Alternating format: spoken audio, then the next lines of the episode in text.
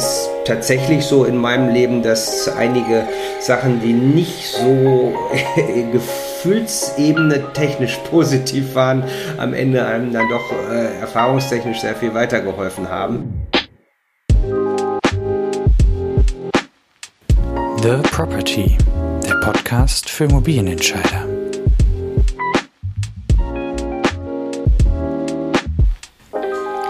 Herzlich willkommen. Mein heutiger Gast ist Jan-Hendrik Goldbeck. Jan-Hendrik hat, nachdem er am KIT mit Aufhalten in Lausanne und München Business Engineering studiert hat, seine Karriere direkt in der Immobilienbranche gestartet, bei der EVG als Assistent des CEOs. Schon 2005 stieg er dann ins familieneigene Unternehmen Goldbeck ein, arbeitete zunächst als Bauleiter, bevor er 2008 Teil der Geschäftsführung wurde.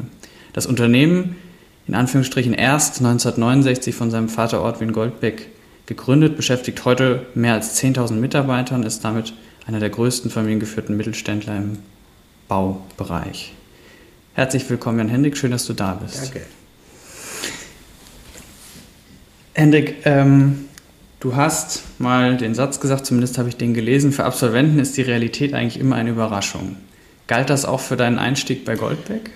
Ja, ich denke, alles, was man wirklich ernsthaft neu erlebt, muss eine Überraschung sein, weil quasi die neue Situation ja immer andere Menschen, andere Arbeitsabläufe, andere Realitätsparameter mit sich bringt. Und natürlich galt es auch bei mir. Man hat vorher so eine innere Vorstellung, wie es so sein könnte. Und dann kommen Wahrnehmungen, Emotionen und die sind dann doch immer wieder ein bisschen anders. Aber so ist das Leben generell. Das hat gar nichts mit Business zu tun, sondern das hat einfach mit einem wachen, neugierigen Geist durch die Welt zu gehen zu tun. Ich verstehe. Du bist mit, mit 32 ähm, damals, glaube ich, ins Unternehmen eingestiegen, wenn ich das richtig äh, gerechnet habe.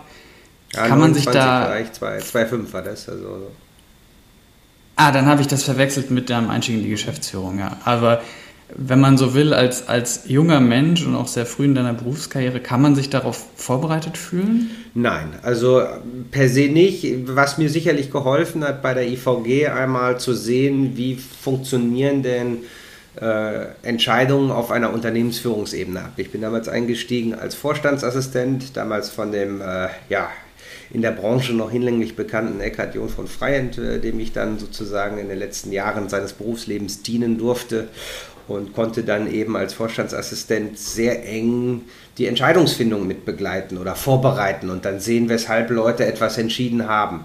Ähm, das ist aber dann natürlich in jedem Unternehmen immer wieder anders und verändert sich natürlich auch über die Zeit. Und ich glaube, dieses Thema hm, Erfahrung ist etwas, was in der, in der heutzutage in den äh, Debatten auf LinkedIn von der Gen Z gerne als, ha, das ist doch nicht so wichtig, das braucht man doch gar nicht, äh, tituliert wird. Ich glaube, dass es einfach gut ist, wenn man sich selber und andere und die Realität in den verschiedenen Facetten erlebt und einfach da aus Fehlern lernt und sieht, was würde ich denn das nächste Mal besser machen, was ist an dieser Situation besonders gut oder vielleicht schlecht gewesen und das bereitet einen eben dann auf eine nächste Entscheidungssituation vor.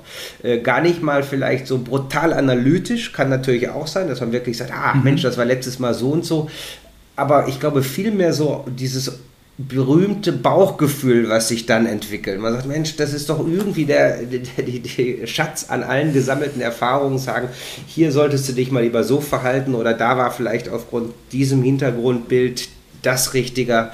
Und von daher glaube ich schon, dass das Erfahrung nicht gänzlich unwichtig ist dann. Du hast ja dann direkt auch Erfahrung gesammelt bei Goldberg als, als Bauleiter, also sehr, sehr nah am operativen Geschäft. Ich glaube, in einem der ersten Projekte oder sogar dem ersten in Rumänien wie stark war da der Kulturschock und auch der, der Realitätsschock, den wir vorhin schon kurz angeschnitten ja, haben? Ja, das war faktisch so mein zweites, drittes Projekt. Da durfte ich dann ja so eine okay. Art von Projektleitung machen. Bei so einem Großprojekt haben wir dann eine operative Projektleitung gehabt und eine Projektleitung hin zum Kunden. Das bietet sich auch an, weil man letztendlich die Kundenbelange kanalisieren und priorisieren muss. Das konnte ich dann auch mit meinem noch überschaubaren Erfahrungsschatz machen, weil es hier viel auch um Kommunikation, äh, globales Verständnis, Ordnen etc. anging und nicht so um dieses Detailwissen der Baustelle. Das hat dann ein erfahrener Kollege gemacht. Ähm, ja, natürlich war alles anders so. Das ist äh, eine Erfahrung, die ich in dieser Form nie gehabt habe und bin da sicherlich dran gewachsen. Es ist tatsächlich so in meinem Leben, dass einige Sachen, die nicht so Gefühlsebene technisch positiv waren, am Ende einem dann doch äh, erfahrungstechnisch sehr viel weitergeholfen haben. Das hatte viel mit Improvisation zu tun, mit unverhofften, unerwarteten Situationen, bis hin zu äh, der Flankierung, dass ja mitten in diesem Projekt irgendwann äh, Ole Pekka Kalasuvo, der damalige CEO von Nokia, äh, verkündet hat, dass er Bochum, das Werk in Bochum mhm. schließt.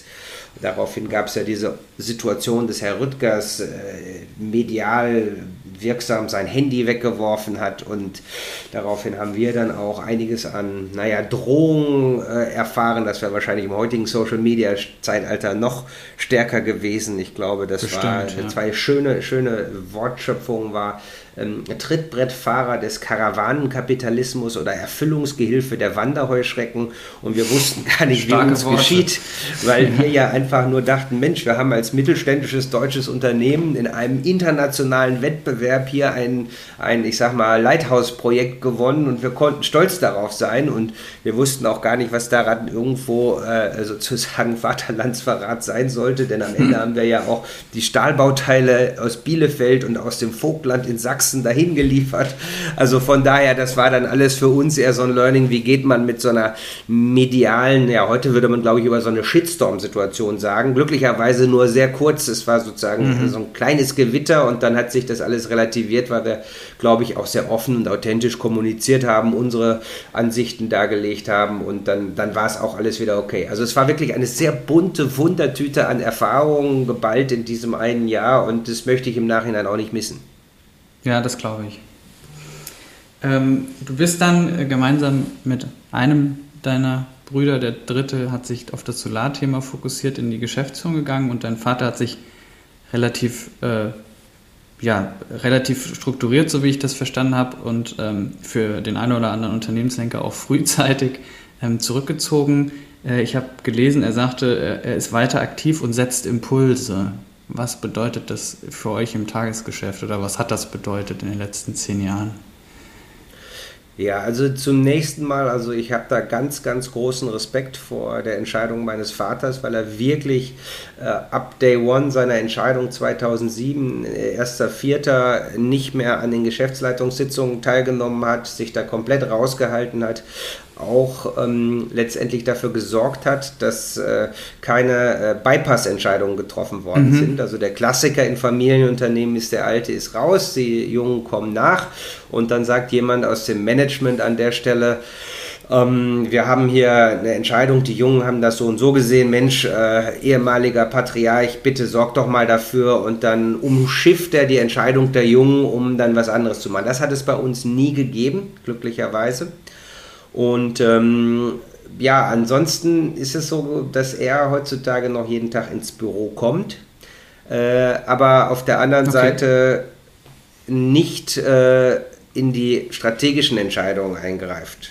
Und seine Impulse sind in Bezug auf die Produktion. Wir produzieren ja eigene Bauteile. Mhm. Er kommt aus diesem Bereich der Produktion. Er ist passionierter Ingenieur und guckt sich Produktionsabläufe an, sagt, da läuft vielleicht nicht was oder bei einer neuen Halle sagt er so und so müsstet ihr strukturieren. Das ist sehr operativ in diesem singulären Sektor und das ist natürlich auch herausfordernd äh, für die Beteiligten, weil er hat natürlich einen sehr hohen Erfahrungsschatz und ist einfach mhm. ein begnadeter Produktionsingenieur auch.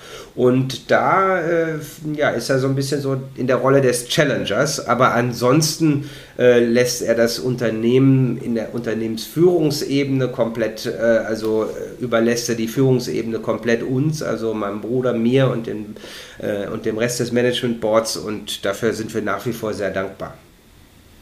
Verstanden. Er hat es ja tatsächlich irgendwie geschafft, alle drei von euch ins, ins Familienunternehmen äh, ja, zu bekommen oder dazu zu überzeugen, da einzusteigen. War das Überzeugungsarbeit von ihm oder Vorleistung oder war das eine Fügung, dass ihr euch alle für die Themen, die da zu managen sind, interessiert oder euch das begeistert hat? Naja, ich glaube, was ich eben ja auch gesagt hatte, dieses Thema Haltung ist ja auch so eine Sache eben. Wie äh, geht man seine unternehmerische Tätigkeit an? Und äh, er hat sozusagen nie den Geist der Verzagtheit gehabt, sondern des, des, der Hoffnung, des Mutes, der Zuversicht. Mhm. Und das hat er auch wirklich, äh, ich sag mal sozusagen, an den familiären Mittagstisch oder den sonntäglichen Kaffeetisch mitgebracht und eigentlich immer über die Erfolge und seine Freude an diesen Erfolgen erzählt. Und äh, das muss ich sagen, ist, ist mir äh, durchaus positiv in Erinnerung geblieben. Ich weiß gar nicht, wann er damit angefangen hat, wie alt ich da war oder wann ich das dann bewusst wahrgenommen wahrgenommen habe. Ähm, aber ich kenne einen anderen Unternehmer, der immer sehr stark fehlerfokussiert ist, der die Themen mhm. sehr kritisch immer gesehen hat. Dessen Kinder sind eben nicht im Unternehmen, weil bei dem genau das Gegenteil war. Und dann natürlich irgendwann ein, ein Nachfolger auch sagt, oder ein potenzieller Nachfolger auch sagt, wieso soll ich mir denn das alles antun? Äh, wie, dann gehe ich doch lieber meinen eigenen Weg und irgendwie werde ich es schon schaffen, weil wenn das alles so schlecht ist und alles nur zum Schimpfen ist und zum Unzufriedensein ist, dann, dann muss ich das in meinem Leben nicht zwanghaft mir den gleichen Weg irgendwie dann äh, antun. Und von daher ist das schon prägend gewesen und ich glaube, das war auch der Grund, weshalb dann am Ende alle drei äh, zunächst im Unternehmen äh, entsprechend gelandet sind. Mhm. Und dann auch geblieben sind, weil sich das wahrscheinlich auch eingestellt hat, dieses Gefühl, ja.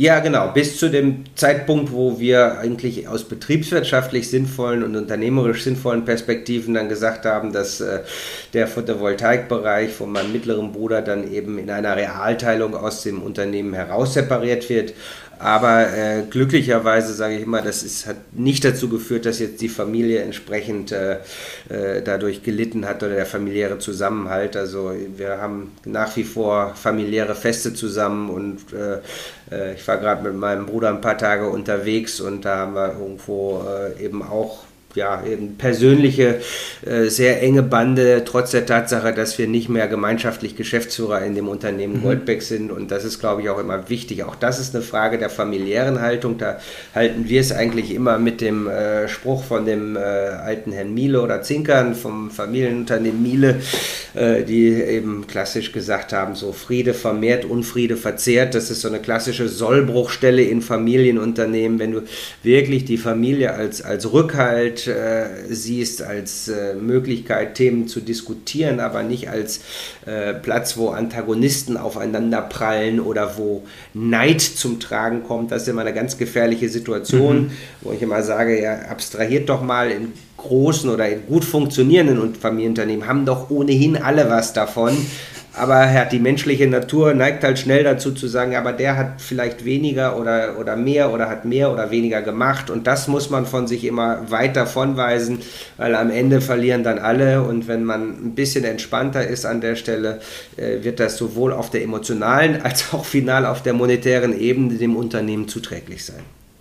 Ja, das glaube ich. Und man sieht ja leider auch kennt ja mittlerweile auch genug prominente Beispiele, wo das eben nicht geklappt hat und was dann aus Unternehmen wird.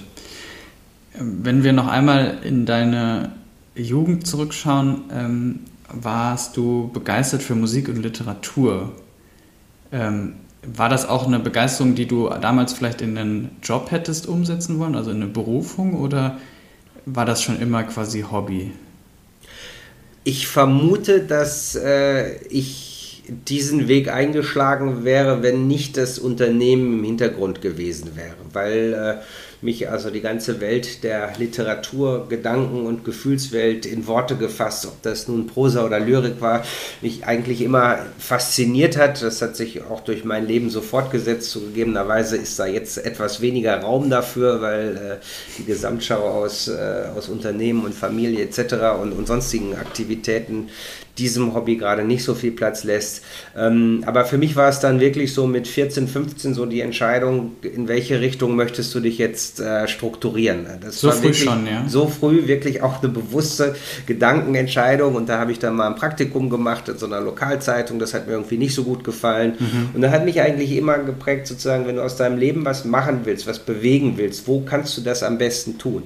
Äh, und dann war die Situation, Mensch, die Wahrscheinlichkeit, dass du das schaffst im Bereich Journalismus oder im Bereich äh, des Schriftstellertums und dass du wirklich wahrgenommen wirst, die ist am Ende fängst du wie alle anderen aus dem Nichts heraus an und ich habe das ganz, ganz, ganz große Privileg, für das ich auch dankbar äh, und äh, ja, äh, sozusagen being humble. So. Also ich, ich würde sagen, das ist, ist, ist so eine Situation, wo du sagst, ich wache dann jeden Tag auf, das ist, wieso ist das mir eigentlich vergönnt? Ich habe dieses Unternehmen im Hintergrund gehabt. Dann gesagt, wenn das so ist, dann überleg doch mal, was das für dich bedeutet. Und für mich war Unternehmertum im positiven Sinne, hatte immer dieses spielerische Element. Wenn man so, äh, die meisten von uns haben schon mal äh, diverse äh, Computerspiele gespielt. Da gab es immer so, so Aufbausimulationen, damals Civilization oder sowas oder noch früher Empire oder so, wo man so strategisch verschiedene Themen vorantreiben, Rohstoffe Orte etc., um zu expandieren. Und das war für mich immer so ein bisschen Hintergrund. Ein Unternehmen ist doch eigentlich nichts anderes, nur auf einer ganz anderen Bedeutungssphäre. Mhm. Natürlich mit viel mehr Verantwortung, weil dort Absolut, es um echte Menschen geht. Aber das war für mich der ausschlaggebende Grund, weshalb ich gesagt habe, ja, das ist eine Sphäre, die dir auch Spaß macht und wo du auch Freude hast, etwas zu entwickeln. Und mit dieser Absprunghöhe, die wesentlich höher war, dann versuchst du einfach das mal. Und dann habe ich eben auch meine Ausbildung mit dem Wirtschaftsingenieurwesen in Karlsruhe daraufhin entsprechend ausgerichtet, meine Praktika in die Richtung dann und äh, ja, auch meinem Werdegang, meine ersten Berufsjahre. Mhm. Und wie behält man diesen Raum und, und auch die, diese Begeisterung für Kreativität dann bei, wenn man heute 10.000 Mitarbeiter und so ein Unternehmen führen muss. Also für sich als Person, weil es gibt ja bestimmt auch 100 irgendwie organisatorische, vielleicht nicht so schöne Themen, die da auf einen zufliegen und aber auch für das Unternehmen als solches in dieser schieren Größe. Ja, äh, also als erstes Mal auch da äh, geht immer die, die, die Dankbarkeit oder das Wissen darum, ich muss das ja nicht alleine machen, ich muss das nicht alles organisieren. Ich, gerade weil wir so viele Leute haben, gibt es viele Leute, die Sachen machen, in denen ich nicht so gut bin, äh, die gemacht werden müssen und die die auch mit einer Professionalität, Akribie äh, und äh, ja, einem Engagement machen, wo ich sage, ja, äh, ich bin da sehr dankbar, dass, dass wir so viele tolle Mitarbeiter haben. Ich kann mich, also kann und sollte mich auf das fokussieren, was ich jetzt im Moment besonders gut kann. Und da ist eben diese Neugier noch eine absolute Triebfeder, weil mich interessiert alles das, was in der Zukunft passiert, was die Zukunft bringen wird oder was sie bringen könnte. Und dann kommt so dieser ganz interessante Brückenschlag, was kann ich denn dazu tun, dass das, was die Zukunft bringen könnte, auch tatsächlich bringt. Also sprich, wie habe ich Ideen, Technologien, Innovationsmomente, die ich in drei, vier, fünf Jahren einsetzen kann, anwenden kann in der Fläche bei uns im Unternehmen und die dann das Leben der Menschen besser macht. Das ist immer ganz wichtig. Technologie ist ja nie ein Selbstzweck und Innovation ist auch kein Selbstzweck, sondern sie muss auf bestimmte Themen entsprechend einzahlen und am Ende ist das die Menschen. Und die Menschen würde ich immer wieder in verschiedene Gruppen unterteilen. Das heißt, auf der einen Seite geht es hier um äh, die Kunden natürlich, dann selbstredenderweise um die Mitarbeiter. Dann geht es aber auch um, ich sag mal gerne, ich nenne das immer gottesvergessene Kinder. Das sind bei uns in der Branche die Partnerunternehmen. Die werden dann gerne die Subunternehmen mhm. äh, genannt, was ich schon leicht despektierlich finde, weil, weil es sind Partner, ohne die wir äh, ein Gebäude nicht erstellen könnten äh, und natürlich die Gesellschaft. Ja.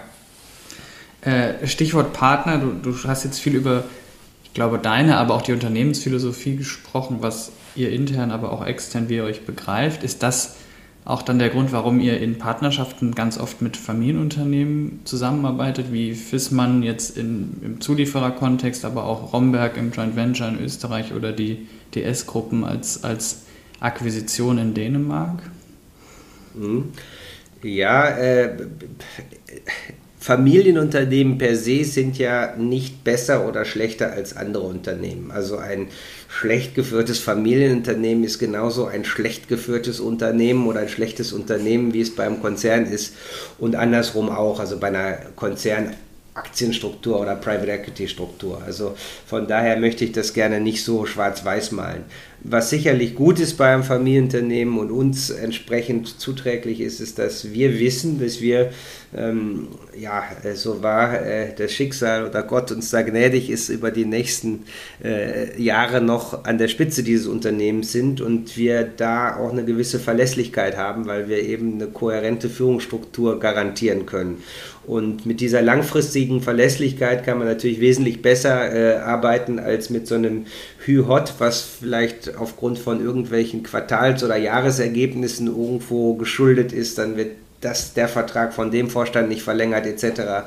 Und dann kommt wieder diese Weisheit, dass es äh, im Leben eines Unternehmensführers nur zwei Vollidioten gibt, den Vorgänger und den Nachfolger. Also sprich, man muss immer alles anders machen und, und sich davon emanzipieren und sagen, jetzt wo ich da bin, ist alles ganz anders. Und das ist für eine Partnerschaft natürlich überhaupt nicht gut. Und da äh, mhm. trägt tatsächlich so ein bisschen der Familienunternehmer Vorteil, äh, dass ich sage, okay, man guckt sich in die Augen und man äh, kann offen über diese Themen reden und man kann im Entscheidungshorizont in nicht nur im Quartal oder in einem Jahr, sondern in fünf oder gar zehn oder zwanzig Jahren denken, was ist für uns langfristig das Beste. Das ist auch alles das, was uns interessiert. Mhm. Ähm, das das zeigt auch wieder den Blick in die Zukunft jetzt, der, der Satz, den du als letztes gesagt hast. Ihr seid ähm, vor einigen Jahren schon auch im Silicon Valley aktiv geworden. Gar nicht so sehr als Bauunternehmen, aber zumindest habt ihr euch als Gesprächspartner und Player dort im Ökosystem etabliert. Was ist das ähm, Hilfreichste, was du dort gelernt hast oder was ihr von dort mitgenommen habt bisher? Ich würde gar nicht sagen, dass es das Hilfreichste gibt, weil das so ähm, ist ja auch so eine Klassikersituation, ähm, wo dann der eine oder andere mich fragt, ja, was hast du denn für ein ROI daraus? Also mhm. ist, ist, diese Frage ist völlig unqualifiziert. Weil, äh, how the heck should I know? Ja, ja, es ist auch hier so ein Bauchgefühl, dass es uns was bringt. Äh, ich könnte dir jetzt eben eine Handvoll Unternehmen aufzählen, die wir dort kennengelernt haben, mit denen wir da zusammenarbeiten. Das sind meistens Startups aber auch wir haben durch unsere Aktivitäten da ähm, drei, vier VCs kennengelernt, wo wir investiert sind, eben speziell aus der Szene der Construction Tech, die da noch ein bisschen aktiver ist als bei uns in Deutschland, speziell im digitalen Bereich aber mhm. auch aus der Impact-Investment-Szene, wo wir auch in den letzten zwei Jahren aktiver geworden sind, die auch für uns sehr bedeutend ist, weil wir eben sagen, im Kontext von Nachhaltigkeit wollen wir nicht nur unser Unternehmen nachhaltig machen, sondern wollen auch das, was wir verdienen, wiederum nachhaltig investieren äh, und idealerweise in einem Kontext, der auch irgendwo in unserer gebauten Welt irgendwo stattfindet. Und ähm, dann haben wir viele auch andere Teilnehmer aus der sozusagen Build World Professionals kennengelernt rund um Stanford, ähm, wo wir äh, entsprechend auf Symposien uns austauschen, wo man immer wieder Ideen mitnimmt und sagt, Mensch, das könnte eine neue Technologie sein, die in fünf Jahren echt eine große Rolle spielt. Die haben wir wieder zurückgeführt in unsere in Innovationsteams in Deutschland, wo die jetzt daran arbeiten. Ähm, bis hin zu der Tatsache, dass wir ja eben da sehr eng auch mit Autodesk zusammenarbeiten mhm. und einfach in aller möglichen Beta-Testings mit reingenommen werden, in die, ich sag mal, äh, Innovation Labs, die die haben, entsprechend eingeladen werden, so dass wir hier bei auch einem ganz wichtigen Partner der Digitalisierung eine ganz andere Nähe aufgebaut haben, als wir sie jetzt aus Deutschland hätten aufbauen können. Mhm. Ja. ja, vielleicht kannst du dem Mann, der da nach dem ROI fragt, demnächst den Wertgewinn des Hauses zeigen, das ihr dort gekauft hat. Ähm, da gibt es bestimmt ein ROI. ähm, du hast jetzt mit Autodesk schon einen Bereich angesprochen, den ich auch gerne noch mal, auf den ich gerne nochmal eingehen würde, nämlich die Architektur. Ähm, ich habe da auch ein Interview mit dir gelesen, wo du ähm, darüber sprachst, wie man Systembau mit architektonischer Vielfalt ähm, verbindet. Das sind für mich eigentlich eher äh, Gegensätze oder Widersprüche in sich, weil ihr ja dadurch erfolgreich seid, dass ihr sehr strukturiert, sehr standardisiert baut. Wie, wie geht man damit im, im Prozess um? Ähm, ich, ich würde das mal ein bisschen äh, auf die Welt des Automobils äh, da, darauf referenzieren. Mhm. Ähm, jetzt kannst du sagen, ähm, ich meine, das Automobil ist so für viele Menschen ein sehr emotionales, wichtiges Objekt in allen Belangen, Funktionalität, Ästhetik etc. Und äh, da würde wahrscheinlich niemand sagen, das Automobil hat das Problem, nicht individuell genug zu sein. Es gibt ja verschiedene Automobile und auch jedes Modell ist individuell konfigurierbar. Und keiner würde auf die Idee kommen, dass man seinen befreundeten äh, Designer um die Ecke mal fragt, lieber Grafikdesigner, mal mir mal ein Auto und ich gebe dieses Bild dann mal zu BMW und sage, mach mal dieses Auto. Äh, und genau so äh, findet das in der Bauwelt häufig noch statt. Das macht ja. ja überhaupt keinen Sinn für das Gros der Projekte.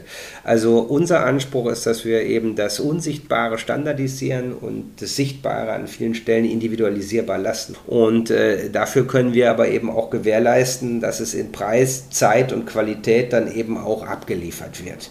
Schwierig ist es dann einzig jetzt in den letzten Monaten gewesen, wo durch so ein mhm. Force Majeure-Thema auf einmal der Preis nie dagewesene Kapriolen schlägt, wo wir dann eben mit allen Beteiligten uns hinsetzen müssen und sagen, wie gehen wir damit um? Wir ziehen uns jetzt nicht aus der Verantwortung raus, aber dass so ein Force Majeure-Ereignis an der Stelle irgendwo gemeinschaftlich in den Griff bekommen werden muss und geteilt werden muss, ich glaube, das ist auch den meisten klar, uns klar gegenüber unseren Partnerunternehmen und natürlich gegenüber unseren Kunden. Man muss sich einfach hinsetzen und reden und gucken, wie wir, wie wir dann die Kuh vom Eis kriegen.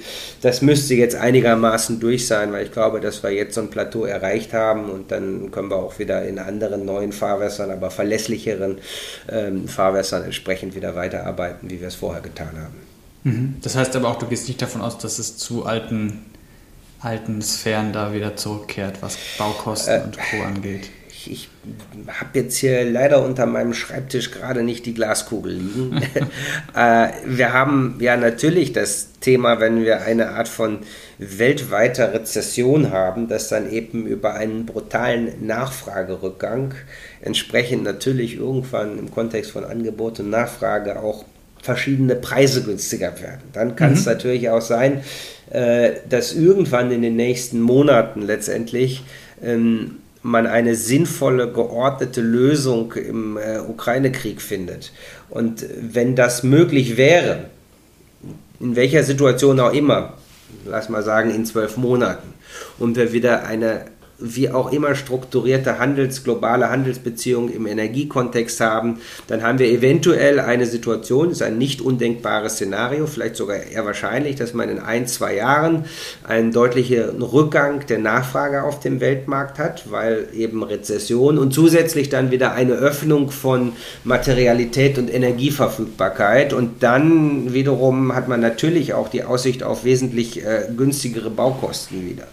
Und technologisch, wenn ich jetzt Ceteris Paribus, was Materialpreise angeht, würde ich sagen, technologisch führt es ohnehin uns dahin, dass wir über geordnete digitale Abläufe Prozessschritte automatisieren und parallelisieren können, dadurch Verschwendung reduzieren können, ähm, weniger Ressourceneinsatz, was Mensch und Maschine angeht, äh, für ein Bauvorhaben braucht viel automatisieren können über Robotik etc. Und das sind natürlich Ceteris Paribus Sachen, die Bauen sowohl schneller, günstiger als auch qualitativ besser machen. Mhm.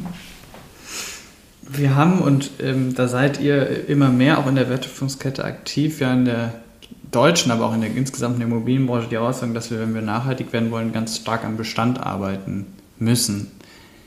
Siehst du das auch als Zukunftsaufgabe irgendwann für Goldbeck, da ein Teil der, der Lösung zu sein, aufgrund eurer Erfahrung aus, aus Bau und Herstellung? Nee, absolut. Also das ist eine sehr richtige Frage. Also äh, hört sich vielleicht für ein Bauunternehmen komisch an, aber wir wollen unserem Kunden damit dienen, dass er möglichst wenig bauen muss. Ne? Das ist schon, ähm, weil alles, was ich nicht bauen muss und trotzdem meinen Nutzen erfüllen kann, äh, das ist für den Kunden günstiger und für die Umwelt nachhaltiger. Und da gibt es nun verschiedene Wege dahin an der Stelle. Äh, wir haben vorhandenen Bestand, den wir analysieren in puncto verschiedener Parameter, ESG-Fähigkeit etc. Also wenn ein Kunde auf uns zukommt, dann gucken wir den Bestand an und können eine recht objektive Analyse machen, wollen wir diesen Bestand revitalisieren oder wollen wir das Thema, wollen, Schrägstrich, müssen wir das Thema neu machen. Auch da gibt es nicht irgendwie, na, in Zukunft wird das alles nur revitalisiert, weil viel Gebäudestruktur überhaupt nicht sinnvoll zu revitalisieren ist. Und deswegen gibt es da nicht, häufig sind, es gibt so Leute, die regen mich immer tierisch auf, das sind so Populisten, die sagen, alles ist so und so. Wir mhm. müssen nur Holz bauen. Ist ja völliger Blödsinn. Holz ist eine wichtige Komponente, aber an vielen Stellen macht es auch als Bauteil gar keinen Sinn oder sehr wenig Sinn. Und dann muss man eben gucken, was sind die richtigen Themen. Genau, was sind individuell die richtigen Antworten. Eine Sanierung oder ein Neubau. Eine Teilsanierung kann ich irgendwie etwas kombinieren und das war für uns der Grund, dass wir genau diese Kompetenzen im Unternehmen auch aufbauen müssen. Da Davor haben wir vor 16 Jahren angefangen und haben jetzt ähm, verschiedene Einheiten im Unternehmen, die eben auch diese Kompetenz des Bauern im Bestand haben. Die machen komplette Sanierungen, äh, aber eben auch Kombinationen aus Sanierung und Neubau. Und das ist so ein bisschen Ziel, das Ziel auch aus dieser Idee, wir sind Produktlieferant, noch einen Schritt weiter zu gehen. Wir sind Hersteller eines Produktservice-Ökosystems und sind der Lebenszykluspartner des Kunden. Das ist, äh, glaube ich, für das Unternehmen ein gutes Schlusswort. Ich hätte noch eine, eine private Frage hinten dran. Wird äh, Jan-Henrik Goldbeck nochmal einen Roman oder lyrisch äh, etwas Lyrisches schreiben? Ah, ich würde es durchaus für möglich halten. Ich habe schon mal angefangen an einem Kinderbuch, aber das ist Lied zurzeit brach. Äh, aber tatsächlich, äh, wenn mal mehr Zeit da ist, äh, zu dem Zeitpunkt, wo ich vielleicht wechsle aus der aktiven Unternehmensführung mhm. in den Aufsichtsrat, äh, was sicherlich in den nächsten 15 Jahren nicht der Fall sein wird, aber danach muss man mal gucken. Wenn ich dann mehr Zeit habe, könnte ich mir sehr gut vorstellen, äh, diesen Jugendtraum nochmal sozusagen aus der Kiste der Vergangenheit Vergangenheit herauszuholen, zu entstauben und in die Realität umzusetzen. Ist ja auch etwas Schaffendes. Und was Schaffendes ist immer, liegt mir am Herzen. Das ist ja so ein klassischer Abschlussspruch von Reden meines Vaters immer wieder gewesen. Ähm, ein Gedicht von Theodor Fontane. Äh, und die letzten Worte läutet, äh, lauten, du wirst es nie zu Großem bringen bei deines Grames Träumereien, denn Tränen lassen nichts gelingen. Wer schaffen will, muss fröhlich sein das haben wir bei uns auch immer entsprechend erhalten. Sehr gut. Dann nehmen wir das jetzt in Ehren deines Vaters äh, auch als Schlusswort, würde ich sagen. Vielen, vielen Dank für deine Offenheit zu, zu euch als Unternehmer, aber auch zu dir als Person. Ähm, ich hoffe, dir hat es auch Spaß gemacht und ich bin gespannt äh, auf den Roman oder die Gedichte von Jan-Hendrik Goldbeck in 2045. Tipptopp. Alles klar. Danke dir, Jakob. Danke.